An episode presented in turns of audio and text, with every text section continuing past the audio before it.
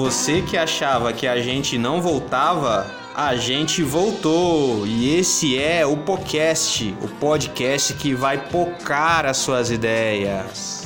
E eu sou o Guto e estou aqui com Cebola, que é mais consumista do que brasileiro em outlet nos Estados Unidos. E eu sou o Cebola, aquele que nunca estuda pauta, mas estou aqui com a Léa, que vai te dar as informações aí do coronavírus. Essa pauta é sobre liderança, o Cebola, tadinho. Ah, então é você a nossa líder do coronavírus aí. E aí, amigos, eu sou Leia, eu tô aqui com o João Marcos e eu quero lembrar pra você que todo mundo quer ser líder, mas ninguém quer ser liderado. Ai, toma, Tá. batendo já. E aí pessoal, eu sou o João Marcos, eu tô aqui com o Vinícius, que é mais casoso do que livre. E aí, salve galera, eu sou o Vini, tô aqui com o Guto, que acredita até hoje que Roupa Nova é uma típica banda que explora o consumismo. Rapaz, eu tô novo demais pra, pra ouvir. Roupa nova, não conheço. Roupa nova. Sou muito Você jovem. não conhece, pô? A Copa do Brasil eu tenho três, o brasileiro já ganhamos sete. Lembrar você, sou campeão mundial. Roupa Nova, cara. é roupa No último episódio ele não falou do Flamengo e agora ele já começa falando do É que o Flamengo. último, o último tava meio denso, tá ligado? Quando a Sarinha trouxe aquele, aqueles números ali, eu fiquei meio, meio pesado, aí não deu pra lembrar do Flamengo na hora. Mas hoje a gente já tá aqui com o Mengão na área. Muito bem, galera. E a gente tá com a equipe podcast completa, com uma participação pra lá de especial do nosso Cabra da Peste aí, nosso nordestino favorito. Vulgo Bahia. Pastor, Pastor João Marcos Bezerra. Fala aí, macho. E aí pessoal, tudo tranquilo? Estamos aqui de novo. Obrigado aí pelo convite, parabéns pela coragem, né? Chamar de novo, né? Porque da última vez eu acabei com o podcast, bicho. Foi a última gravação, foi a minha. Passaram um ano e meio sem gravar. rapaz. Mas foi muito bom porque o dia que você repostou no seu, no seu Instagram, deu um boom no nosso YouTube. Várias Sério? pessoas foram assistir o episódio, eu estava vendo o Analytics e vieram todas do Instagram, tava dizendo assim, Muito falei, bom. vieram do Instagram. E de, oito, de dois inscritos, a gente É passou até oito inscritos. Olha aí. Mas eu tinha que me redimir. Mas né? peraí, tinha que me redimir. O que que foi, Cebola? tem que me inscrever. Ele não se inscreveu. Você, pô, você ouviu o último episódio? Não precisa responder. Jesus. Muito bem, agora a gente vai pro nosso momento de salves e recados.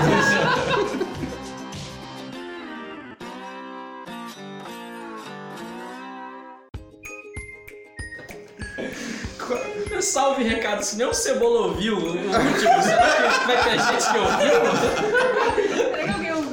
Muito bem, a gente sabe que o último episódio 25 pessoas ouviram, né? Pelo, pelo Analytics lá do, do nosso no- novo hospedagem do, do podcast lá, né? E a gente quer agradecer a você que ouviu e não comentou, mas tá de boa, nós continuamos chamando, né? Jesus te ama. Apesar disso, se você não comentar. E a gente quer dizer que a gente está nas principais redes sociais aí e, e também nos principais agregadores de podcast.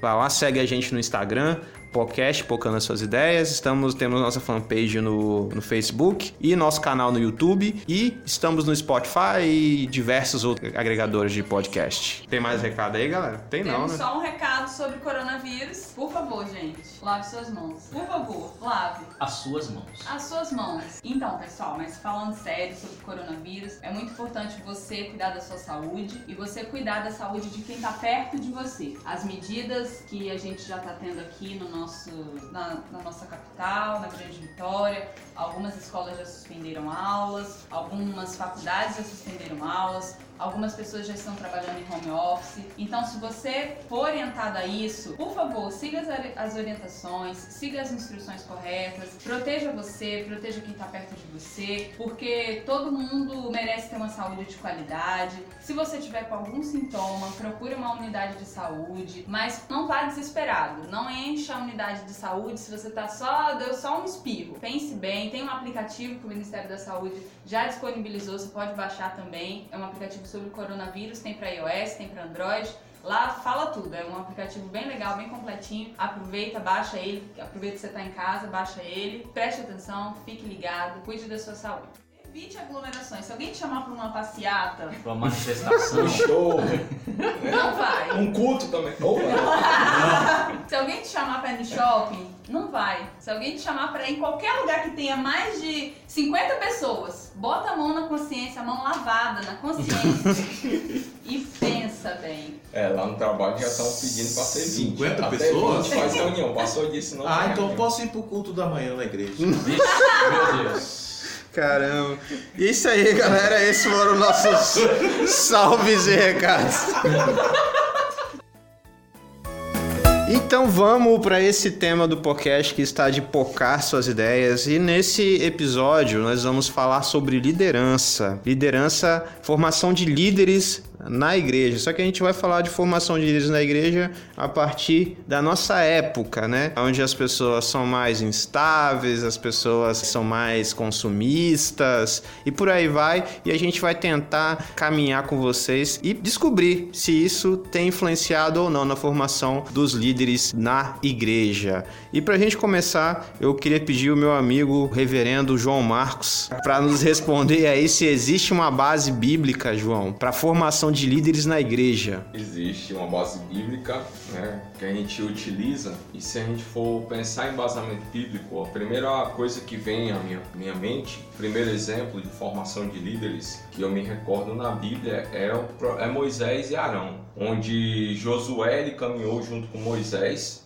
durante o período no deserto, ele era como se fosse um aprendiz mesmo. E até alguns momentos de guerra, o próprio Josué era quem liderava o exército, Moisés ficava na retaguarda.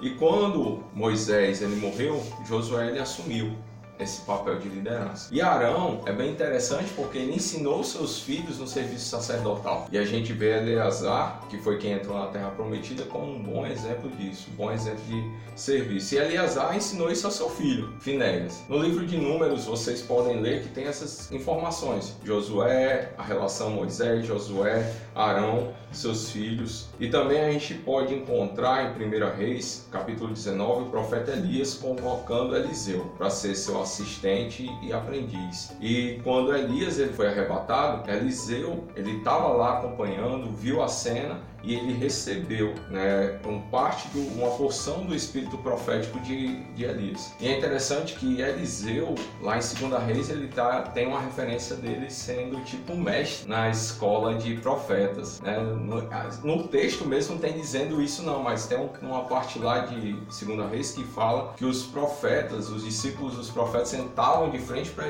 Eliseu para ouvir, para aprender também. Muitas vezes eles consultavam ele sobre algumas situações. Mas o principal exemplo que a gente tem mesmo é Jesus. Como o nosso exemplo de vida é ele, então nada melhor do que falar dele. E a gente sabe que Jesus tinha muitos seguidores. E João 6 mostra vários desses seguidores deixando Jesus, abandonando. Mas ele escolheu 12 homens para andar com ele bem pertinho, aprender dele entendendo qual a interpretação que ele dava para a lei. É interessante porque fazia parte da cultura judaica essa questão do mestre e o discípulo, né? o mestre e o aluno, o rabino e o seu, o seu aprendiz. Então, existem algumas fases do ensino judaico que a gente pode até comparar com o ensino fundamental e ensino médio no nosso tempo hoje, né? Mas para a gente entender melhor, é como se chega uma determinada fase, chegar uma determinada fase dos jovens que eles, depois de memorizar a lei, aprender os escritos dos profetas, eles escolhiam ou se eles iam seguir uma profissão dos pais ou se eles iam escolher um rabino para ser o seu aluno e aprender a forma de interpretar a lei. É interessante que a gente tem o exemplo do jovem rico que chega para Jesus perguntando mestre, que farei para herdar a vida eterna? Né? Ali é um exemplo de um discípulo buscando o rabino para aprender o jugo, né? para receber o jugo do rabino e aprender a interpretação da lei desse rabino. Então a gente tem Jesus aqui no Novo Testamento sendo um grande exemplo para a gente ter esse embasamento inicial. Muito bem. Top. Gente reconhece que a igreja precisa de líderes, mas para a gente começar a entender como funciona a nossa sociedade moderna ou pós-moderna, ou líquida. Eu queria pedir meu amigo Vinícius para falar um pouco mais sobre um sociólogo famoso aí dos nossos tempos. Então, o Bauman ele fala um pouco sobre a nossa sociedade dita modernidade líquida, né, que é um termo que ele utilizou há pouco tempo para definir esse mundo globalizado hoje. Basicamente, assim, sem, sem se alongar muito, basicamente ele, ele define a principal característica como um indivíduo que é definido pelo seu estilo de vida. Ou seja, basicamente você é aquilo que você consome ou aquilo que você faz. Você é reconhecido exatamente pelo aquilo que você tem, certo? Então, quanto mais você tem, possivelmente as pessoas vão te reconhecer como alguém. É, talvez elas queiram estar perto de você e por isso talvez até faça com que as pessoas queiram ter mais, porque esse ter faz com que elas tenham um certo status. Por conta disso, por exemplo, já não é mais possível que o indivíduo ele trabalhe na mesma empresa a vida inteira como era no tempo dos nossos pais ou dos nossos avós, por exemplo. A gente vive no país do futebol hoje, a gente vê como que é no nosso tempo, na nossa sociedade, a troca de jogadores dos clubes, né? É muito rápido. A gente teve um, um, um exemplo aí há pouco tempo atrás do Neymar que tinha tudo para ficar no Barcelona, mas ele vai para um time menor na Europa, de menor expressão, por conta basicamente da grana por conta basicamente da grana. Então, assim, trabalhar na mesma empresa a vida inteira, é, é, começar como office boy e terminar lá como alguém no cargo, na diretoria, isso é inconcebível hoje na sociedade. As pessoas elas querem o quê? Fazer uma faculdade ou um tecnólogo, formar com dois anos, com três anos, é, pular a questão de fazer um mestrado, um doutorado, enfim, ela, ela quer ter uma, uma especialização rápida para ter um emprego rápido para ter retorno financeiro. Então, essa é a principal característica. E assim, a modernidade, a modernidade líquida ela tem três situações, né? Três características básicas. Ela é fluida, ela está sempre em movimento.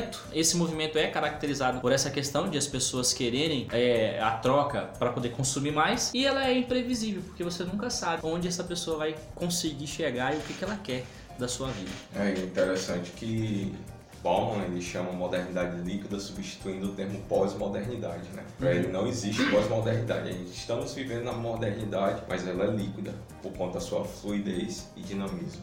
E, e eu li é, em algum lugar que não há essa, essa passagem né, da modernidade líquida para da sólida para líquida e em alguns momentos vai alterar entre características sólidas e em outros momentos a gente vai ter características mais fluidas dessa nessa época que a gente está. Ou seja, tá mais difícil, né? É, tá mais difícil. tá difícil de É, entender. tá difícil de entender e de viver. É por isso que hoje a gente vive numa sociedade que, emocionalmente falando, ela é doente. Uhum. As pessoas estão é, adoecendo por- exatamente por conta disso, porque elas não sabem mais como se comportar nessa sociedade.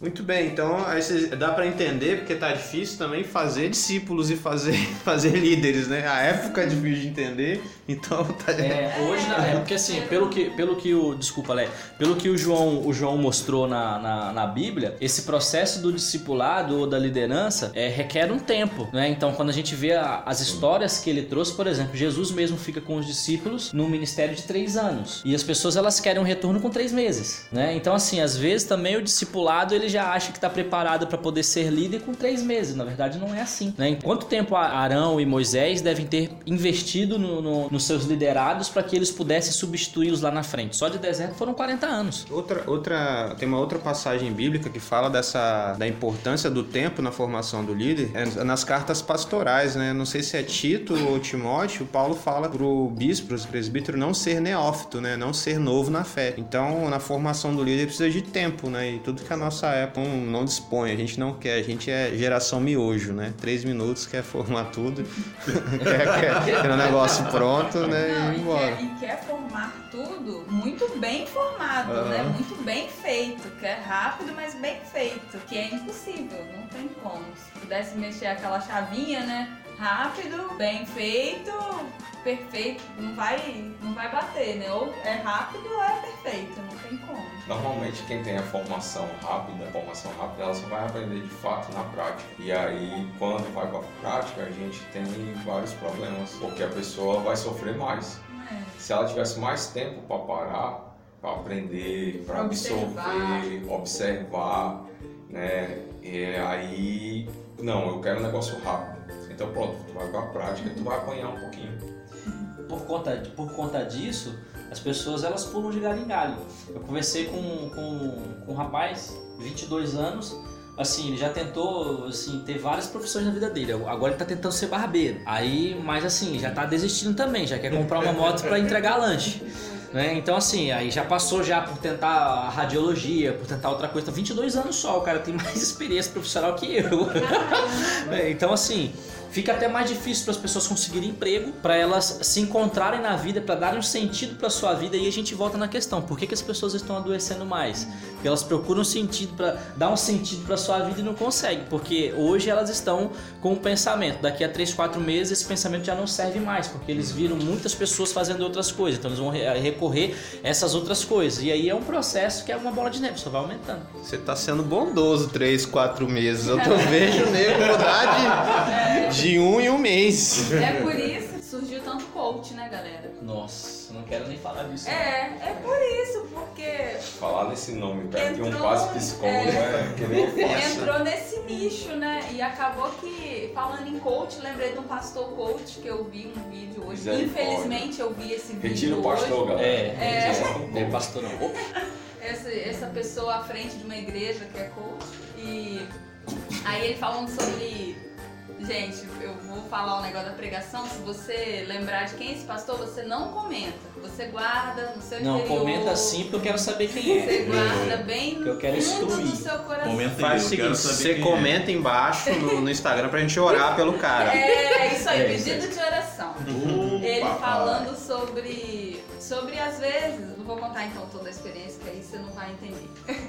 Sobre como às vezes a gente vê que uma coisa tá dando certo num local e a gente se muda para aquele local, porque se eu ficar naquele local, eu vou dar certo. Mas não é o local que vai fazer você dar certo, é a sua perspectiva, é o seu propósito sobre aquele local que vai dar certo. E às vezes a gente vê com a crescente do coach, né? É, ah, não, você tem que mudar emprego, você tem que ser empresário, você tem que fazer isso, tem que fazer aquilo.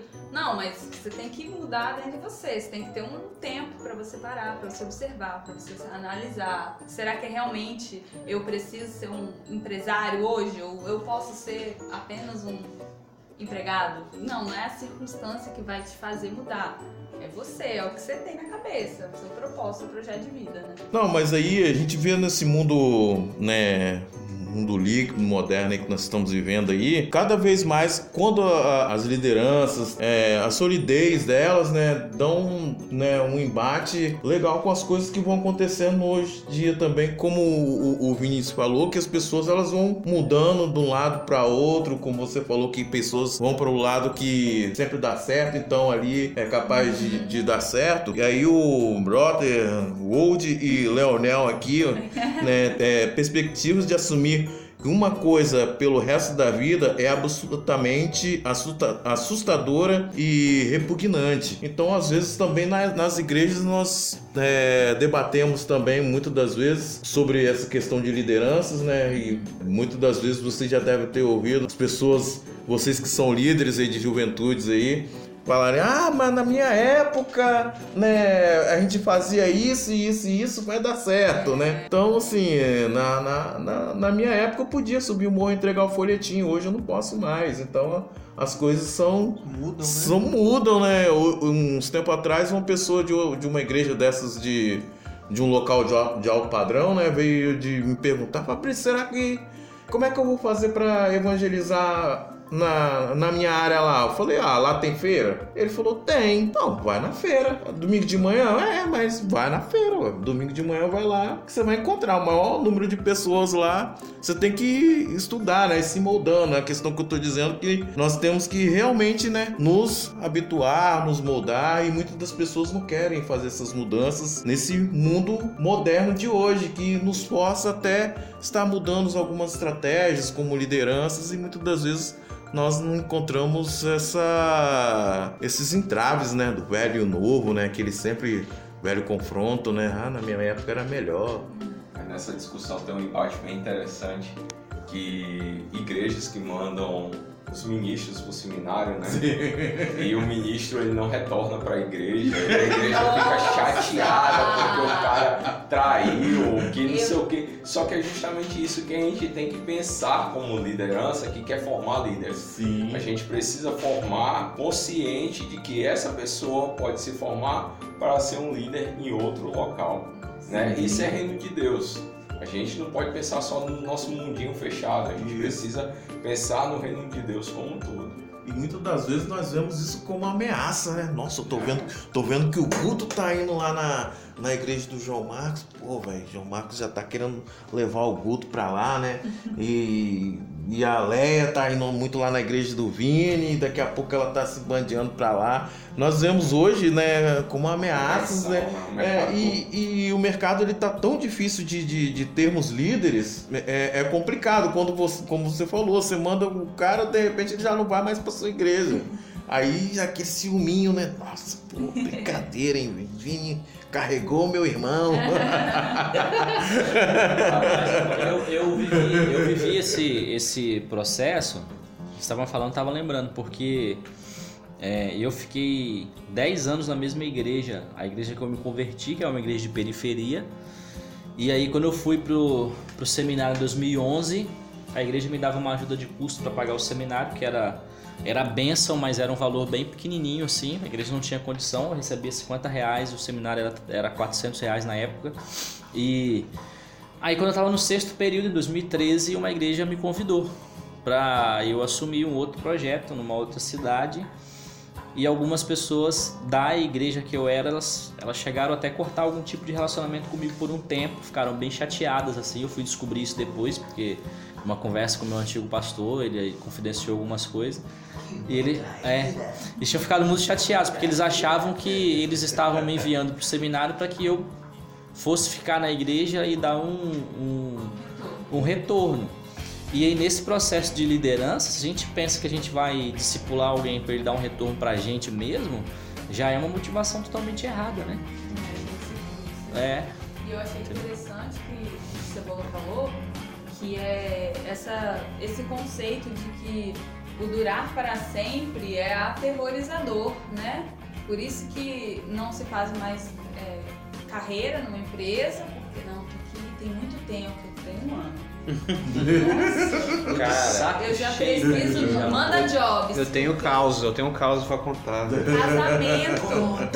Cara, casamento. Ei, pai, é sinistro, é. Que nossos Aí, pais, avós, enfim, que tinham a meta de ficar casado até o final da vida e que hoje em dia a gente não tem mais isso. É tipo assim, nego casa, não, assim, né? Não, eu, tenho, eu então. tenho um amigo que ele casou não tem nove meses e ele já separou. Aí eu fui com a maior cara de pau e comecei, né, jogar um verde. Eu falei assim, nossa, que pena e tal. É, tô orando por você. Realmente, eu orei, tá, gente? Contar mentira. Mas aí ele falou assim, sabe, a convivência foi muito difícil e tal. Eu falei, bicho, realmente, a convivência é muito difícil. Tem três meses que eu tô casada. Tem dia que eu quero matar meu marido. Fala assim, Jesus. meu! Louco! Não apareceu! apareceu Loucura, loucura, loucura. É, e tipo assim, e pra gente ficou muito mais fácil, porque tipo assim, não, é só a gente separar e acabou. E Mas adeus. Eu tava Mudou. vendo aquele programa do SBT, Fábrica de Casamentos. Aí é, eu assisto essas paradas. Eu, eu acho um pouco forçado, sabe? Demais. Eu assisto Total. do Ratinho na segunda-feira, é 10 ouviu. Mas o que me, que me chamou a atenção foi o voto, como a, a juíza de paz, ela, a parte final, né, que era até que a morte o separe, ela falando, né, até que o amor dure. Então até a- os votos mudaram, né, não é até que a morte o separe. Geral- Realmente essa época nossa tem pavor de coisa que dura, né? As coisas são feitas para não durar, né? Sim, é, desde os eletrônicos, né? A obsolescência dos. É Obsolescência programada. É, dos é comer? eletrônicos.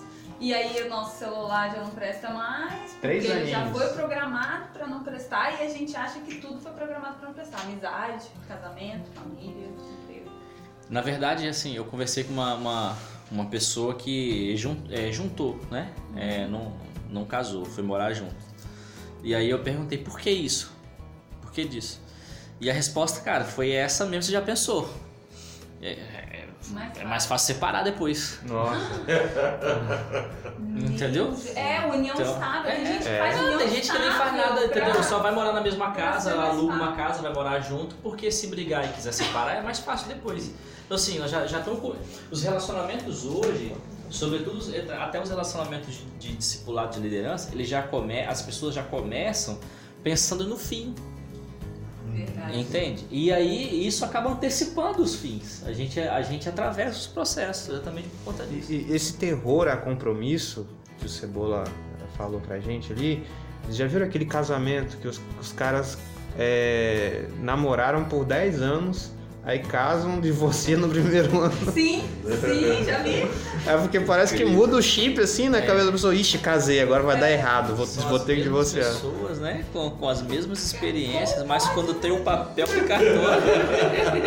Não, mas Não, mas, sei lá, eu não sei, eu pra mim, ah, virou um chip em mim quando eu casei. Eu falei, Mas meu Deus mesmo. do céu, que isso? Que, o que, onde eu tô? Eu entrei no Leia Verso. Mas vira, porque você tem, a, a- você tem uma vida de solteiro. E assim, da noite pro dia. É, e a gente tá falando de um relacionamento que veio saudável, de um namoro, de um noivado que as pessoas não anteciparam a relação sexual, de não foram morar juntos antes. Tá falando desse tipo de, de relacionamento. Contexto cristão. do contexto cristão, né? E aí quando você vira, virou o dia, você foi lá, você casou lá, 23 de novembro. Eu sei a data porque é, foi no dia do, do- da Libertadores né, que a gente venceu, né? É, e aí, 23 de novembro, de repente, do, do final da noite do dia 23, do dia 24, você está casada, você está numa outra casa, morando com uma outra pessoa, que tem uma história, por mais que você ache que você conheça, você ag- agora ali é a Vera, então realmente vira o chip, né? Não é só simbólico, vira o chip mesmo. E aí, essa, essa sociedade que a gente vive, além de líquida é, e dinâmica, como o Vini falou, fluida, que está em movimento, ela tem uma, uma característica é, de consumismo também, né, que o Bauman vai falar no livro Vida de Consumo, é que os indivíduos se transformam em mercadorias. E, e aí as pessoas elas passam a ser estimuladas né, ou forçadas a se promover como mercadoria. Isso é As pesado. redes sociais têm esse papel. É, É, aquela foto que a pessoa posta, veja como eu estou feliz, na verdade ela está se vendendo como uma pessoa, uma melhor pessoa do mundo, queira ser meu amigo, né? Ou, ou até isso leva, né, para as nossas relações acadêmicas também, onde as empresas e, e as faculdades elas vão premiar ah, os melhores dos melhores, a gente quer ser o melhor dos melhores porque há um mercado ali como se a gente fosse um produto numa prateleira que a gente vai ser escolhido por a gente ser o melhor, a gente tem que ter sempre o melhor. Então as pessoas se tornam mercadoria, né? Em, em você falando disso, eu lembrei que a faculdade, a nossa faculdade lá, quando eu já fui algumas formaturas, né? E aí o sistema da faculdade, ela pega a formatura da, da- da- do ano ali dos formandos, aí eles têm um coeficiente e esse coeficiente de todo o curso dá o melhor aluno de acordo com as normas. né? É, cara, o- tem os meninos que eles ficam loucos. Perdem noites e noites. Aí eu pergunto, mas por que você tá assim? Não, porque tem o coeficiente. Gente, vamos aprender. Vamos, vamos aprender o que que é ser um profissional pra gente chegar lá no mercado de trabalho e não ser só mais um coeficiente. Entende? A, a sua nota na prova, e na maioria das vezes, não vai, não vai dizer quem você é como profissional. Então calma, vamos lá. E, e é essa, essa geração tá, ela tá se deixando definir né, pelas coisas que elas fazem e pelo coeficiente de rendimento delas e elas estão adoecendo porque a gente nunca vai conseguir ser bom o suficiente para essa sociedade aí é, de mercado e a gente vai adoecer mesmo e os psicólogos vão ganhar dinheiro. Não, é, e É pessoa. hoje, hoje o, o, o- o líder de, de líder, seja qual for, de juventude ou não sei lá o que, terceira idade, hoje tem vários líderes dentro da igreja aí, ele, ele é forçado, eu vejo, ele é forçado a produzir, produzir, produzir, sempre tá levando alguma coisa é, não que seja diferente, mas alguma coisa repaginada, tem que estar tá mostrando trabalho, tem que ir do sei lá o que, tem que estar tá sempre é, em evidência o trabalho dele e, e, e, e geralmente, né? Aí, como o, o Vini, o, você falou agora, né? O Vini aí está se preparando, se formando, ele vai ser uma psicóloga aí que eu entrei numa vibe de um tempo que, assim, dizendo que a, a, a, juventude em si ela estava numa produção, numa produção tão grande que muitas igrejas ela, chegavam, ah, Fabrício, quer cebola, cebola, fala cebola. Você quer ir, vamos, pô, vamos pra minha igreja, vamos fazer um trabalho lá, não sei lá o que, tá, tá, tá, tá. Chegaram até chamar para eu, eu não, tinha, não tinha curso nenhum, né? Não, é uma congregação lá dá uma moral pra gente, prega lá de vez em quando. Eu falei, rapaz, oh, eu falei. É, sabe por que isso acontece? Porque é mais fácil chamar um cara que já tá pronto do que formar. Do que formar. Uhum. Entendeu? Formar um cara é muito difícil, então você já tem uma bagagem com juventude, você tem uma vivência. Sim. É mais fácil vir, vir aqui na, na, na, tua igreja e te convidar para isso. Já tá pronto, eu não vou ter trabalho em formar, não vou ter trabalho em, em, em lapidar, entendeu? Então, assim, cara, é, é, é totalmente característico do nosso tempo hoje. Totalmente. Aí chegou uma época, bicho, que isso aqui, isso foi ficando tão, tão ruim para mim que eu cheguei a estar tá indo, né, ter algumas audiências aí com, com, com, o pastor Celso, né, conversando com ele e Celso de Monte Sinai e conversando com ele, ele pô, me aconselhou muito e assim, mas mesmo assim ainda fiquei numa, numa vibe ruim porque eu não, não entendia o porquê disso, né? É, como depois assim de um tempo que eu fui ver realmente que é, as igrejas às vezes até queria, né, como vocês, como o Vini falou, de pegar o que está pronto que aquele ali já, já sabe o que fazer, não vou precisar ficar empurrando, ó, oh, não faz isso, não faz aquilo, não medir aqui, medir ali. Então, é, assim, foi uma experiência bem para baixo mesmo que eu tive e que certamente afetou minha, minha vida no restante, que depois também quis nem saber mais de liderança. Eita! Ah, abandonei o barco mesmo. Nossa, fiquei. Vini, alguém tem uma aqui. Tô doido, mas tô doido. isso que o Cebola falou é um fenômeno que a gente observa aí né, em várias igrejas, porque o cara ele dá o sangue, é, é igual uma cana que você torce ela até tira o último caldo, depois o cara tá cansado, uhum. o cara já, já tá doente, aí jogam ele fora, ele não presta mais. Né? Então você só presta quando você tem alguma coisa saindo quando de você. você. É útil. Enquanto é, você é quando útil. você é útil. É. Eu tive uma experiência de liderança bem interessante, porque eu comecei na liderança por necessidade da igreja local. Então, eu passei, cara, eu apanhei muito. Apanhei muito porque eu não tinha experiência nenhuma né? e nem também tinha preocupação de adquirir experiência e conhecimento para isso. Então depois que eu levei umas boas lamboradas, né, umas boas surras, eu vi que eu precisava estudar e procurar entender essa parada. E quando eu entendi a parada, entendi o que é liderar, o que é, eu vi que não dava para ficar nessa vibe de querer trazer pessoas prontas para, porque senão a gente sempre ia começar um ciclo quando o cara fosse embora, encerrava o ciclo e de uma forma, uma quebra tão abrupta que para quem fica sente e sofre. Então a gente é, foi uma decisão que a gente tomou, eu e minha esposa na época a gente namorava ainda e a gente não vamos trabalhar com a galera para eles se tornarem líderes. Conversamos com o pastor da igreja, ele fez também um trabalho muito legal de discipulado e hoje é Cara, na minha cabeça não dá. Na minha cabeça é um, um indicador de incompetência para mim se eu não conseguir formar líderes. Então, isso ficou tão na minha mente desde que eu comecei lá em 2004, por aí, que se eu não conseguir produzir pelo menos um líder enquanto eu estiver liderando, eu, eu sou incompetente. Não, e voltando um, um pouco né, no como nós falamos antes, né, que às vezes as pessoas elas têm um, um, uma mente de as coisas não precisam ser mudadas.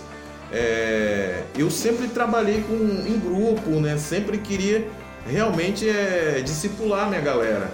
E aí, é, Aí, pô, a pessoa veio e falou bem assim, pô, mas você trabalha em grupo, você trabalha. Você sabe fazer tudo sozinho? Eu falei, sei fazer tudo sozinho, mas não é o ideal que eu, que eu, que eu faça tudo sozinho, porque um dia se eu faltar, e aí? Quem vai segurar a onda? Já tem uma galera ali que eles já sabem se virar, então.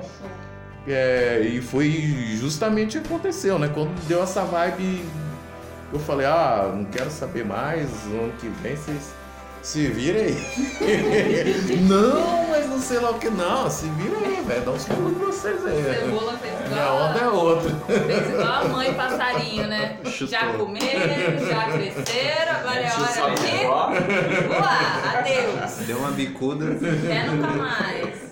Mas isso é, é um reflexo, como o Guto estava falando, de uma sociedade de consumidores. Onde a gente tem que sempre ter uma demanda para a pessoa poder se satisfazer. É uma geração que nunca está satisfeita.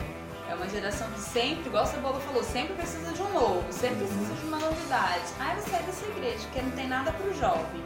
Ah, vou sair dessa igreja porque não tem retiro. Ah, porque o retiro é chato, porque o retiro é sempre João Marcos ou Vini que vão pregar. Aí a, a gente, como líder, fica refém disso também, dessa sociedade, mas isso é um reflexo dessa sociedade líquida, que trata as pessoas como consumidores e são as pessoas que também estão na igreja e que a gente tem que lidar. E é uma geração que é muito informada, mas que não assimila nenhum tipo de informação. Que a gente pode fazer, chamar o melhor pregador do universo, que ele vai falar assim: ah, não, sabe que falou nada no meu coração. Porque essa pessoa tem tanta informação que ela não sabe o que, que ela quer escutar. Ela não sabe o que, que, o que, que ela vai assimilar disso tudo, porque ela sempre precisa de uma novidade. Por isso que as, as grandes empresas de tecnologia estão faturando, porque cada hora que inventa uma coisa, ah, você já tem isso aí? É aplicativo novo, é.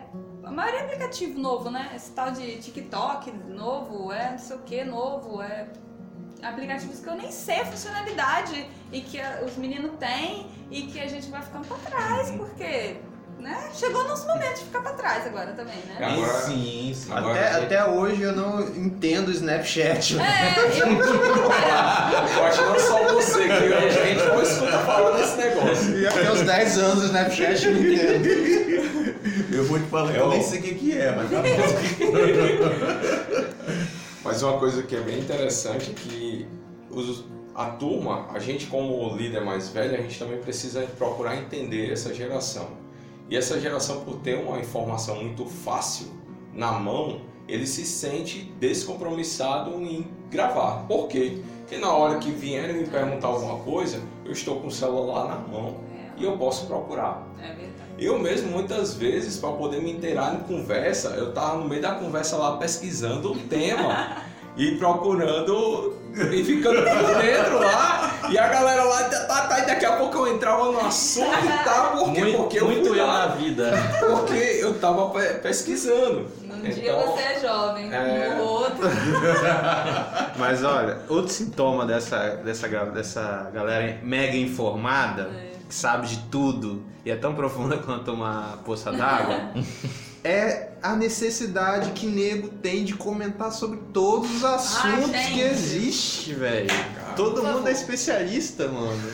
Olha, eu consegui me libertar. No dia que o Guto me falou isso, ele não falou assim, Leia, você não precisa dar opinião. Mas é assim, a gente batendo papo, ele falou assim, nossa, as pessoas têm uma necessidade de ter opinião pra tudo. Aquilo ali, ele, ó, guardei no meu coração, como, como o Salmo 119. Eu guardei. Aí toda vez que solta um, um negócio na internet que eu tô lendo, eu lembro da voz do Guto. A gente não precisa de opinião pra tudo. Já ganhou uma pedrinha na sua.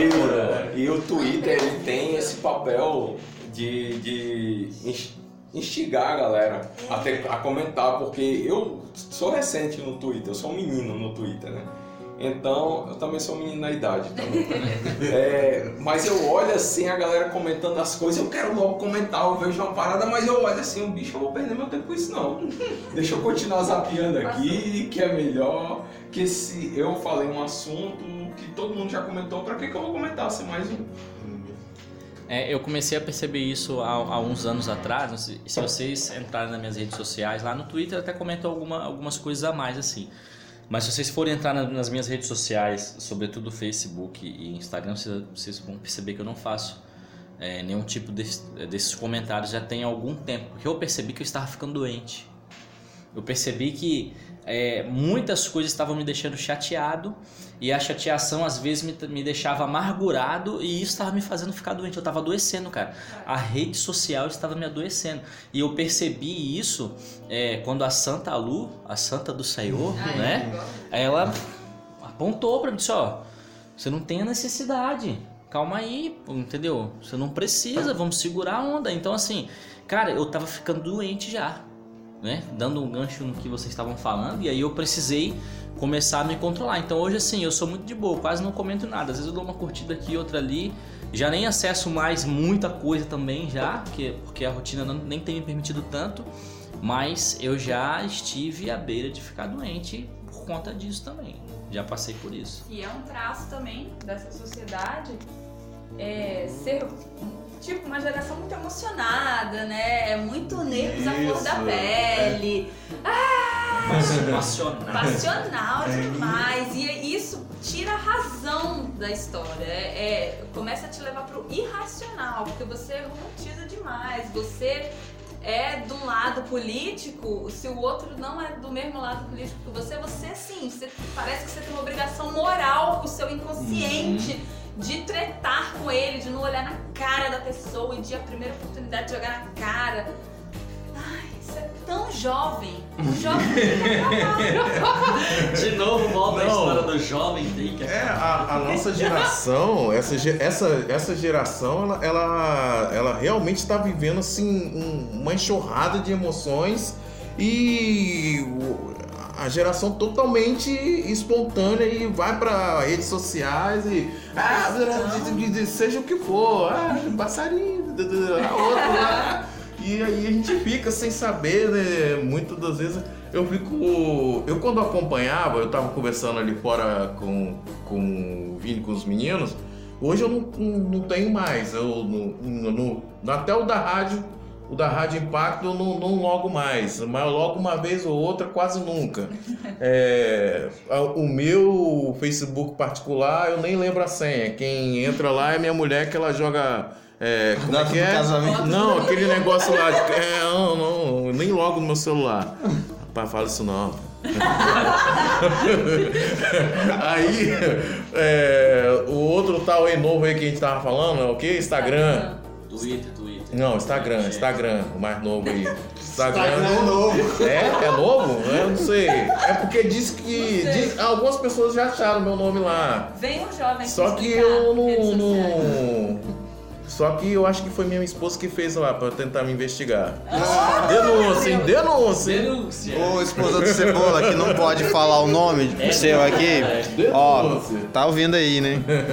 E o que, que o Luciano Huck acha sobre Loucura, loucura, loucura. Tudo isso que nós estamos vivendo é loucura. Gente, eu tenho algumas perguntas aqui, que eu vou fazer algumas aqui pra gente, que eu acho que é, é bom pra gente entrar nessa parte, né, é, mais prática. Vocês é, é, já conviveram ou se dedicaram, né, cuidando de uma pessoa, treinando a pessoa, investindo sua vida, seu tempo, e aí de repente a pessoa simplesmente abandona tudo né? Sai da, da liderança ou sai da igreja. E aí, o que aconteceu com vocês? Já. E assim, na verdade isso é algo bem comum, né, cara? Bem comum. Bem comum. Mas não sei se, cara, Deus foi tão, tão bondoso pra mim, comigo, bicho, que às vezes eu, eu me, me acho frio, mas às vezes eu acho que é bom pra minha alma, né? Ser frio que, sinceramente, não era algo que me abalava muito não na liderança. Até mesmo por, enten- por buscar entender essa volatilidade das pessoas, essa inconstância, né? De uma hora tá num lugar, outra hora tá noutra. Ah, eu gostei da igreja tal, porque lá tem o Parede um preta. som legal. Ai. Ou eu A não posso igreja falar preta tem que acabar. parede preta não, Que a sua, a sua igreja... Eu não posso falar. Falo, a igreja preta tem que acabar. Pessoal, é igreja com a parede preta. É, não é igreja preta, não. Ela é racista aqui, ó. Gente, que horror! Não, a gente nem fala que É só que é entender, preta. só pra- não, é só pro pessoal entender e não sair falando besteira, né? Mas com certeza eles vão cortar esse pedaço. Não, Não, não, não vão. Não. Não, eu tô dizendo que vão cortar as pessoas lá fora, vou pegar esse trechinho e gravar pra fazer treta. Então, as pessoas realmente abandonam, cara, mas sabe o que é mais gratificante? É quando a gente esquece aquele jovem que a gente discipulou e uns 10 anos depois o menino aparece como um missionário, um líder de igreja e ele manda mensagem pra você, tá aí João, onde eu cheguei você tem, teve participação nisso. Cara, isso é emocionante demais, bicho. Isso dá pra gente superar muito as vezes que as pessoas andaram com você, que por algum motivo você precisou deixar de caminhar com elas, elas lhe esqueceram, né? Abandonaram a amizade e tudo. Mas isso faz com que a gente veja assim, ó, valeu a pena. Valeu a pena, já tem o meu pontinho lá no céu, meu galardão, isso e o resto, porque assim, a gente também tem que lembrar que é Deus quem faz a obra, né? E não somos nós. E quando a gente se deixa muito se escravizar por esse sentimento de que, poxa, fulano caminhava comigo, a gente se entristece porque era um amigo. Às vezes a gente coloca nessa caminhada de discipulado, né, de formação de líderes, uma amizade, um, um e na verdade a pessoa tinha realmente aquela amizade só até aquele determinado momento. Depois aquilo ali para ele perde o valor. Ou então ele escolhe uma outra referência. Então a gente precisa entender que quem faz a obra é o Senhor e a gente é apenas instrumento. Isso eu confesso que para mim me ajuda muito a não sofrer quando, quando as pessoas assim abandonam a caminhada. É, é, eu, eu lembrei é, de algumas histórias que eu vivi assim. Hoje eu tenho discipulado algumas pessoas, né, na nossa igreja lá, tenho tentado caminhar com alguns. Mas assim, eu tenho, eu tô lá tem um ano e quatro meses. Mas você falando disso, eu lembrei da minha história, porque eu tive pessoas que me discipularam também, né? E hoje eu ainda tenho meu discipulador. Então, assim, eu comecei com meu pastor é, lá na minha antiga igreja, aqui em Vitória, em Consolação, ele me discipulando, me levava para poder fazer visita junto com ele, sentava comigo, orava junto, me ensinava, brigava comigo quando era necessário. Então, assim, é, foi uma relação de cumplicidade, de amizade mesmo. E aí hoje, apesar de ter o, o, o, o respeito, hoje ele não é mais o meu discipulador, vamos dizer assim, porque houve uma passagem de bastão. Quando eu mudei de igreja, eu fui conversar com ele, eu disse, olha, eu recebi um convite para uma igreja, para assumir um projeto. E aí ele me abençoou e disse, olha, vai e o pastor que está lá, ele vai ter total capacidade de continuar esse processo que a gente começou a fazer aqui. E e dito feito, aconteceu. Então eu tenho o meu pastor hoje, que, que é quem me discipula, né? A gente está sempre junto, se reúne uma vez por semana para a gente orar, para a gente confidenciar coisas do ministério. Isso é muito importante para mim, tem me ajudado muito, assim, sobretudo na carga emocional que é do ministério. E houve também essa passagem de bastão. A gente que está nessa linha de frente do discipular, a gente precisa compreender também que às vezes a passagem de bastão ela é necessária, né? Vamos dar o nosso liderado para outro líder, para ele dar sequência talvez naquilo que a gente não consegue mais fazer. Né? Isso é muito importante. E, e nessa, nessa questão de, de você não ter mais o contato, ou de você perder, né? é, alguma pessoa, que no caso do abandono, rapaz, eu sofria muito, sofria muito, porque eu treinava, treinava, treinava, treinava sempre o grupo. Quando ia ver, sempre, né, aí demandava um ou outro. Rapaz, isso me dava um, um sofrimento tão grande. E uma vez eu lendo, às vezes, a Bíblia, e, e aí né, eu via muito quando Jesus né, falava, né? Ah, vai e não peques mais, né? Às vezes ele falava algumas coisas para a pessoa e falava a pessoa ir em paz, né? E as pessoas continuavam seguindo, outras não, né? Outras e assim, eu vi que Jesus ele lidava, né, super bem com essa, né, Deus, né? Mas assim, É o cara, né? era uma, uma, uma situação que eu deveria realmente aprender, né? né? De você, pô, velho, não adianta eu ficar, não, João, vamos, João, pô, tem uma hora tem que deixar o João ir, porque a minha parte de, de ensinar eu já fiz. Então, né, aí seria a, a, a outra contraparte de, de, de dele responder esse ensinamento. Então aí de entender que ele poderia responder ou não, né? E, e aí, assim. E é, e é difícil isso. E é né, difícil. Nós, como líderes, queremos que. Pô, você gasta tempo com o cara, você tá ali ensinando, ensinando, passando às vezes tudo que você sabe e um pouco mais, instruindo ele para fazer cursos fora, essas coisas. E de repente o cara abandona e você bate aquela frustração. E assim, depois de muitos anos trabalhando com lideranças, que eu fui realmente aprender. Até pessoas vieram depois perguntar, Fabio, mas como é que você é, convive com isso? Eu falei, cara, não tem jeito. Faz parte. Faz parte do Essa processo. geração, ela é assim. Essa frustração faz parte da formação de Uhum. líderes, né? E o Fabrício falando aqui, eu. é, parece que eu tô. É minha história também, cara. É, e só um parênteses aqui: o, o Fabrício é um baita de um líder, porque. é, você quer conhecer um líder, você vai lá, lá na igreja que o cara trabalhou e vê quem ele formou. Você vai hoje na igreja do cara, tem uma molecada lá que, que ele pegou pequenininho e tá lá firme e forte fazendo. O cara Tem a galera que manda muito Sim. bem, não. Cebola Hulk é fera. A Agora, galera tá bem melhor, graças a Deus. isso dá um bálsamo no coração, né? Dá, dá. velho. Compensa todos os abandonos, todas as injustiças. Compensa. Compensa.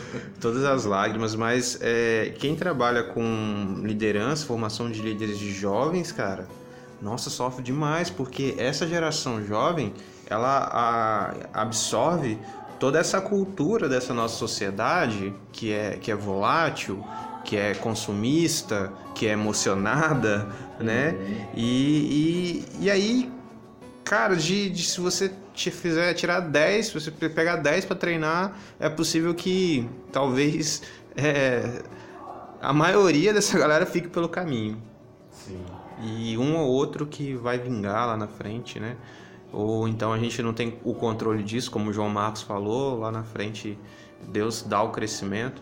Mas a gente tem que entender também que há processos que Deus está desenvolvendo na vida das pessoas e que a gente não é Deus, né? Como o João Marcos bem falou ali. Ele é o Senhor da obra e ele é que vai fazer a obra. A gente é apenas instrumento. Tá, É Glória. uma coisa, quem, quem trabalha com formação de líder tem que sempre lembrar disso. Estando aqui o podcast, É, um abraço no seu coração.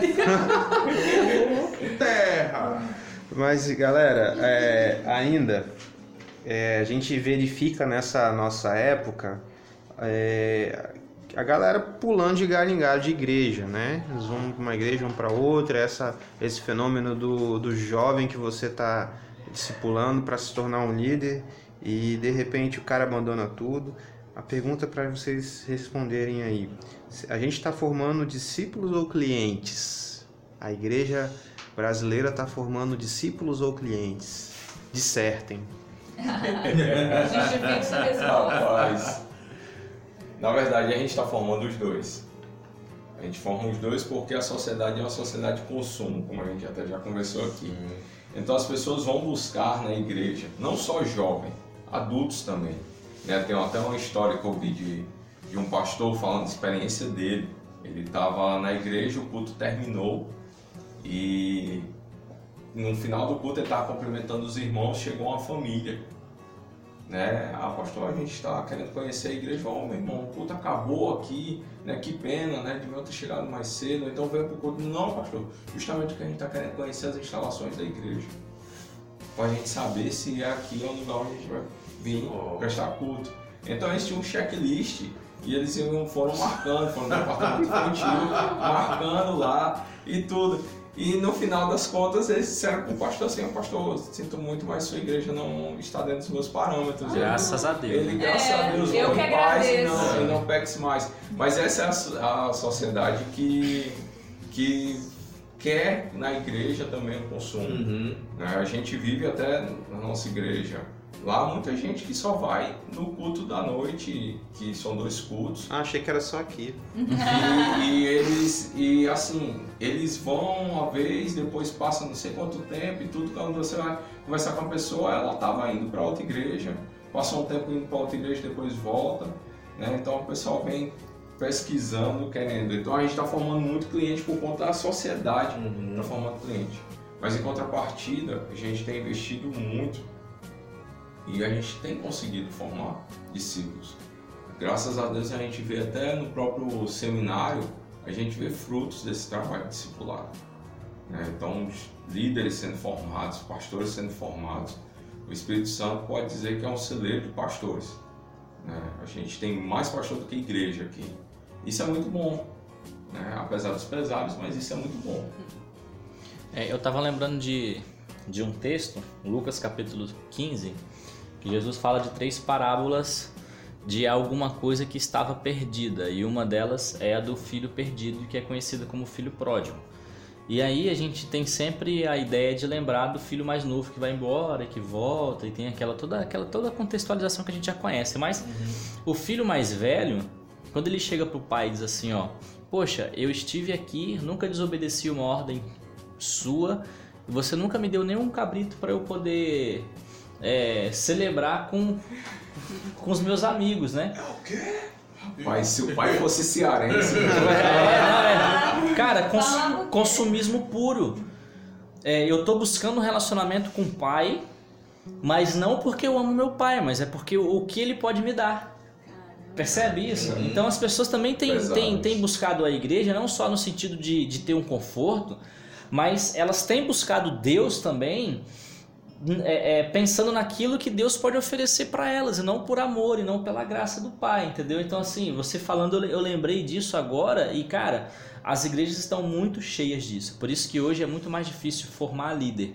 Eu acho que a gente tem formado líderes, mas eu acho que a gente tem formado ainda mais consumistas do que sim. líderes. Eu acho que é a nossa geração, nossa geração cristã, nossos jovens principalmente, as pessoas mais jovens da nossa geração que estão na igreja, elas são mais consumistas do que é, discípulas. Eu acho isso assim. A gente precisa, a gente precisa pensar um pouco onde que a gente está errando, onde que a gente está contribuindo para isso, para ver se a gente consegue mudar. Concordo que o nosso estado é celeiro né, de, de, de pastores, tem muitos, muitos meninos bons que estão indo para o seminário, que vão concluir em breve, né, e alguns que concluíram recentemente também. A gente tem, tem uma geração nova de pastores que tem chegado, que tem trabalhando. E a Uma- turma corajosa, cora- vai pro interior, vai pastorear no- nos distritos. Isso. E, mas ainda assim eu percebo que a gente tem formado mais consumista do que discípulos. Eu ainda percebo que é uma É. realidade. É, Vini, só que a gente tem que lembrar que Jesus passou por isso. João 6, é um, eu lendo João 6, eu, eu lembro do consumismo nosso hoje. Jesus ele chega, começa a dar uma mensagem um pouco mais dura para a galera e o pessoal começa a dizer: que mensagem dura! E começa a abandonar Jesus. Aí Jesus olha para eles assim: ó, vocês só me seguiam por causa do pão que eu dei a vocês. Vocês não seguiam pelo que eu sou. E aí eles começam a ir embora, aí Jesus, é nessa hora que ele olha para os discípulos e pergunta: e vocês não vão não? É, Aí aquela- Pedrinho, né? Pedrinho, Pedrinho. não, senhor, não. Onde, Onde pra quem iremos, né? Só tu tens a palavra de vida Ô, eterna. glória. Oh, Senhor Jesus. Então a gente vê isso não é de hoje. A gente culpa muito a nossa geração, mas a gente tem a Bíblia mostrando um texto claro desse tipo de consumismo. As pessoas seguiam Jesus por causa do pão. Né? E hoje eles vão seguir Jesus por causa do bem material, por causa de uma doença. Então a gente precisa aproveitar esse momento que as pessoas chegam para ter esse alimento, para tentar plantar né, uma semente que venha germinar, seja agora ou no futuro. Né? Lembrando que a gente pode plantar, outro vem e rega, mas é Deus quem faz crescer. Amém. É isso aí. Mas, eh, gente, me ocorreu aqui. Será que não, não chegou nesse estágio de consumismo? Não começou com a gente lá atrás, de tipo assim, Ah, porque tem que ter uma programação pro jovem diferenciada. Ah, a gente tem que Um fazer nicho, isso. é um. É, a gente tem que fazer isso porque o jovem, bo- botando o jovem lá na, no- na ponta, né, no Pedestal. pedestal, né, que às vezes, às vezes tem jovem que, que se acha um apêndice da igreja, né? Tem que ter EBD pro jovem, tem que ter o culto do jovem, tem que ter o discipulado do jovem.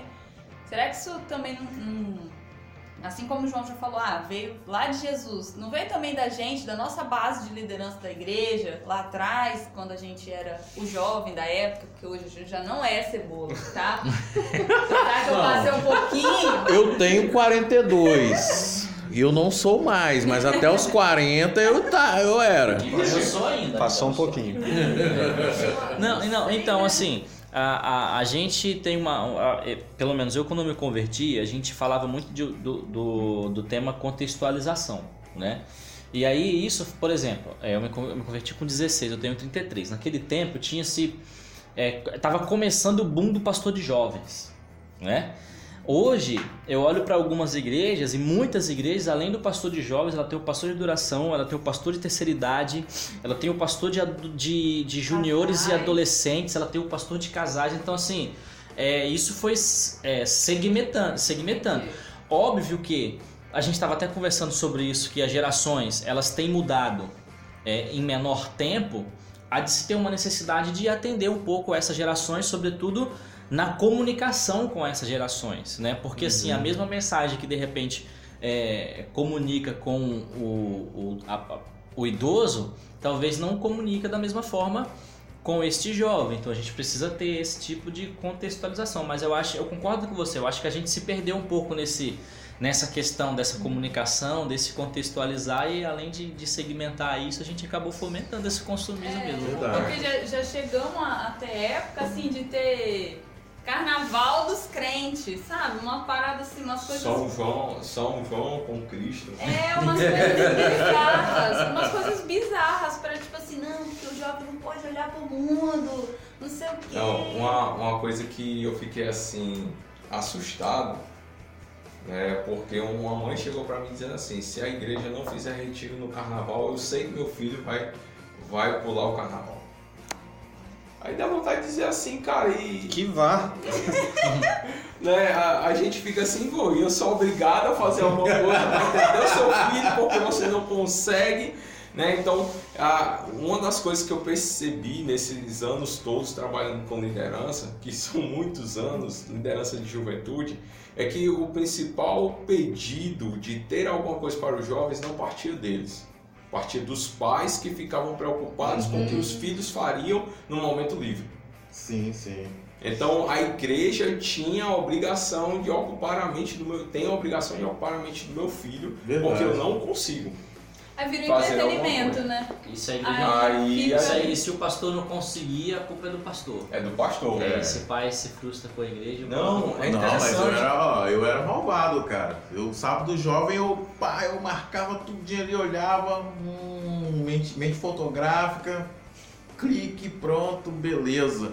No domingo pela manhã, o. Botão, seu filho tava onde ontem à noite? Ah, tava lá em casa. E você não sabia que tinha sábado jovem? Por que, que você não mandou?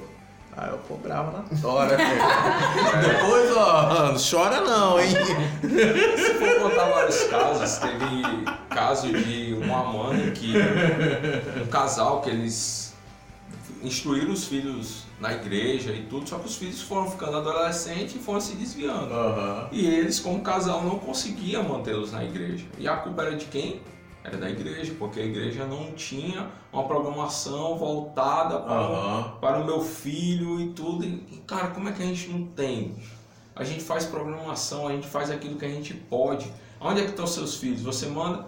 Não, eu nem sabia, mas foi todas as re- todos o boletim da igreja, a secretária ligou para seus filhos para avisar, e por que, que eles não foram? Ai, não sei o quê. Não, eu- Então fica muito na dependência da igreja. Sim, então sim. cobrando da igreja que a igreja ofereça um entretenimento para que os filhos não fiquem livres para fazer para farra. E eu era cruel, rapaz. Eu falava bem assim, ó, não, mas meu filho já tem 26 anos, e eu não posso mais mandar nele, não sei lá o que. Eu falei, vem, eu falei, vem cá, você não pode mais mandar nele?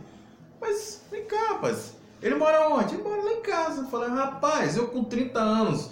O, dia que eu fui falar um negócio pro papai lá com 30 anos, ele falou que ia quebrar meus dentes tudo, rapaz, se eu não fosse pra igreja. Você. Você é um pai, velho. Cabra da peste. É, Cebola pai é cabra da peste. disso aí, meu irmão. Você.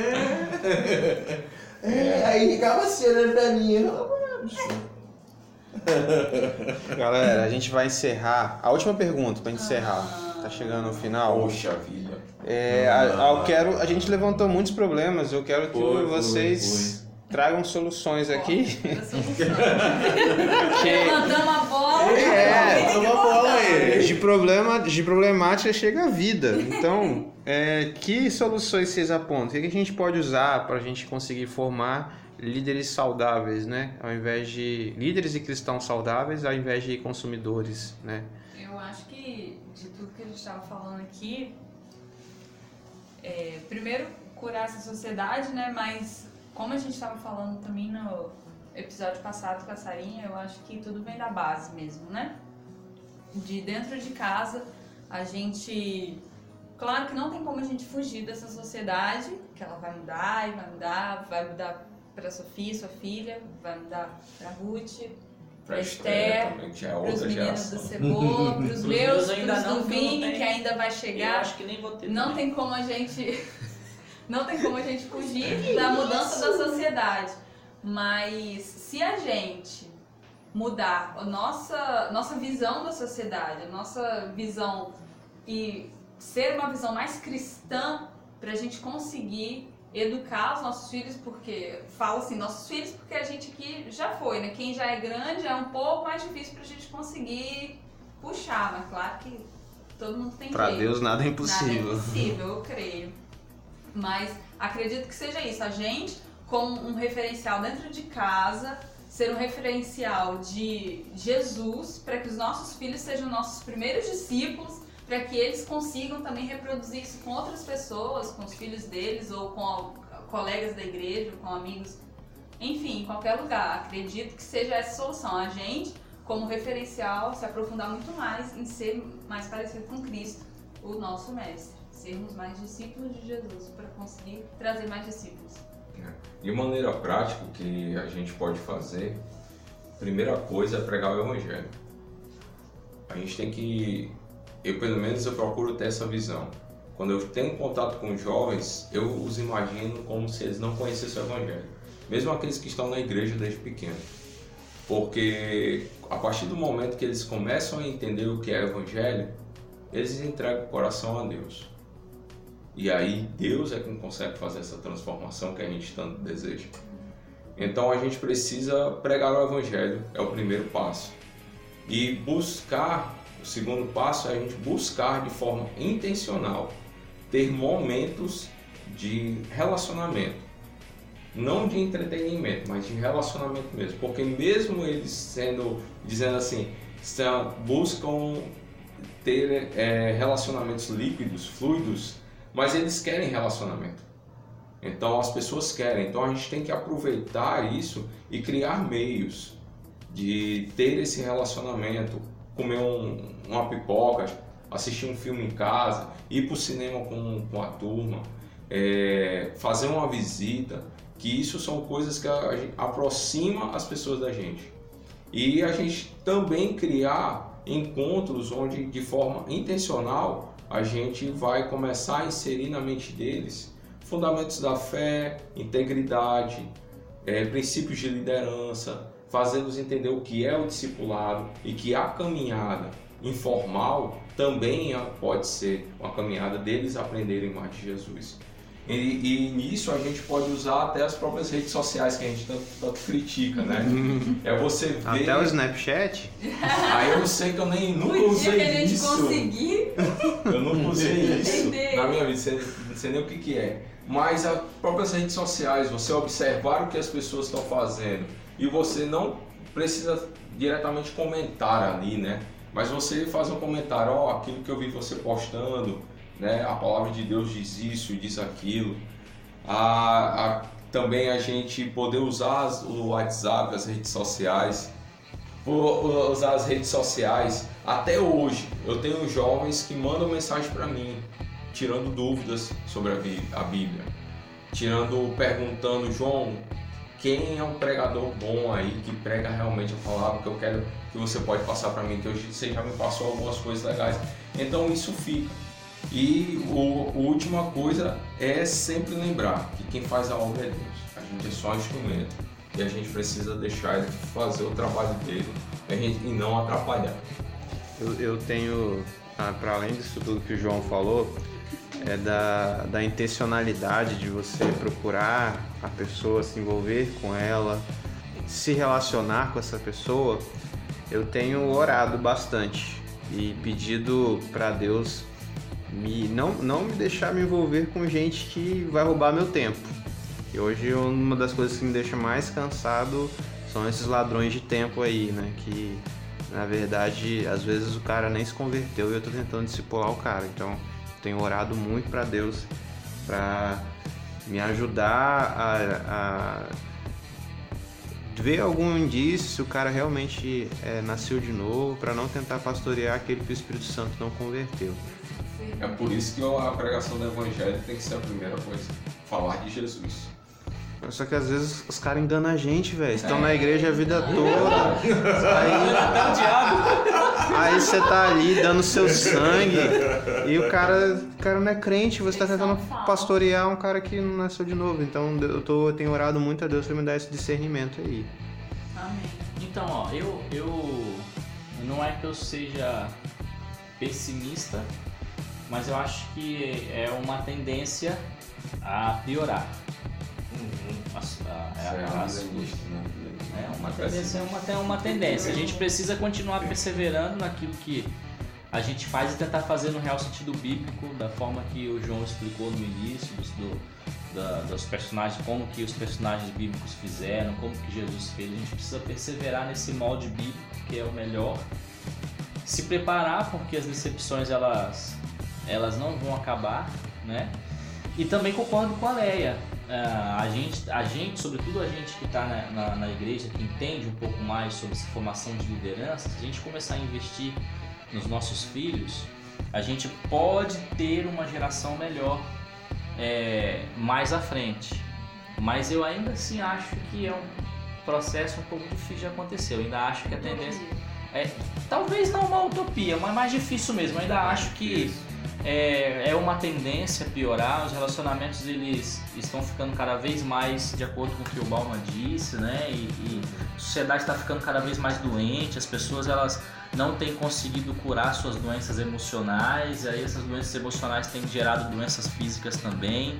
Elas têm tentado buscar a Deus pelo que Deus pode oferecer, por conta do pão que o João explicou bem aqui.